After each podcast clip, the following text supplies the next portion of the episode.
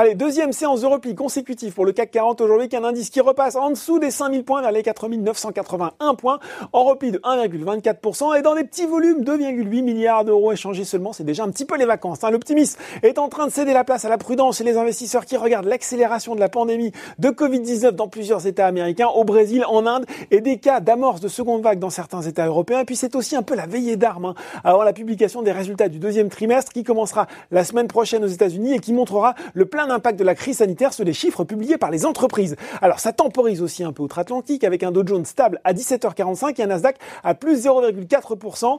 On va maintenant en direction du SBF 120 où ce sont les deux groupes d'énergie EDF et Albioma qui ont dominé les hausses devant Lagardère. Ubisoft signe une quatrième séance de progression consécutive et prend désormais près de 20% sur un mois. Un intérêt pour le secteur des jeux vidéo qui profite également à Big Ben Interactive sur le SRD plus 6,8%.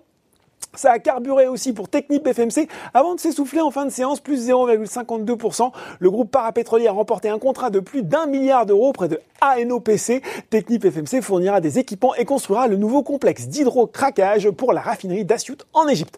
Côté baisse, Nokia a décroché aujourd'hui moins 7,9%. Alors le groupe de télécom est pénalisé par JP Morgan qui a baissé sa recommandation sur le titre de surpondéré à neutre. La banque américaine eh ben, craint une baisse des commandes de la part de Verizon, un des principaux clients de l'équipementier finlandais. Ça reste compliqué aussi pour AK Technologies. Le titre abandonne encore près de 7% aujourd'hui et 61% depuis le 1er janvier. C'est difficile aussi pour Valourec et Elis, le groupe de blanchisserie industrielle qui a par ailleurs annoncé la finalisation de l'acquisition de 100% de King's Laundry, King's Laundry pardon, en Irlande. Et puis sur le CAC 40, il y avait des ratés dans le moteur de Renault et Peugeot, lanterne rouge de l'indice à moins 4,6 et moins 4,2%.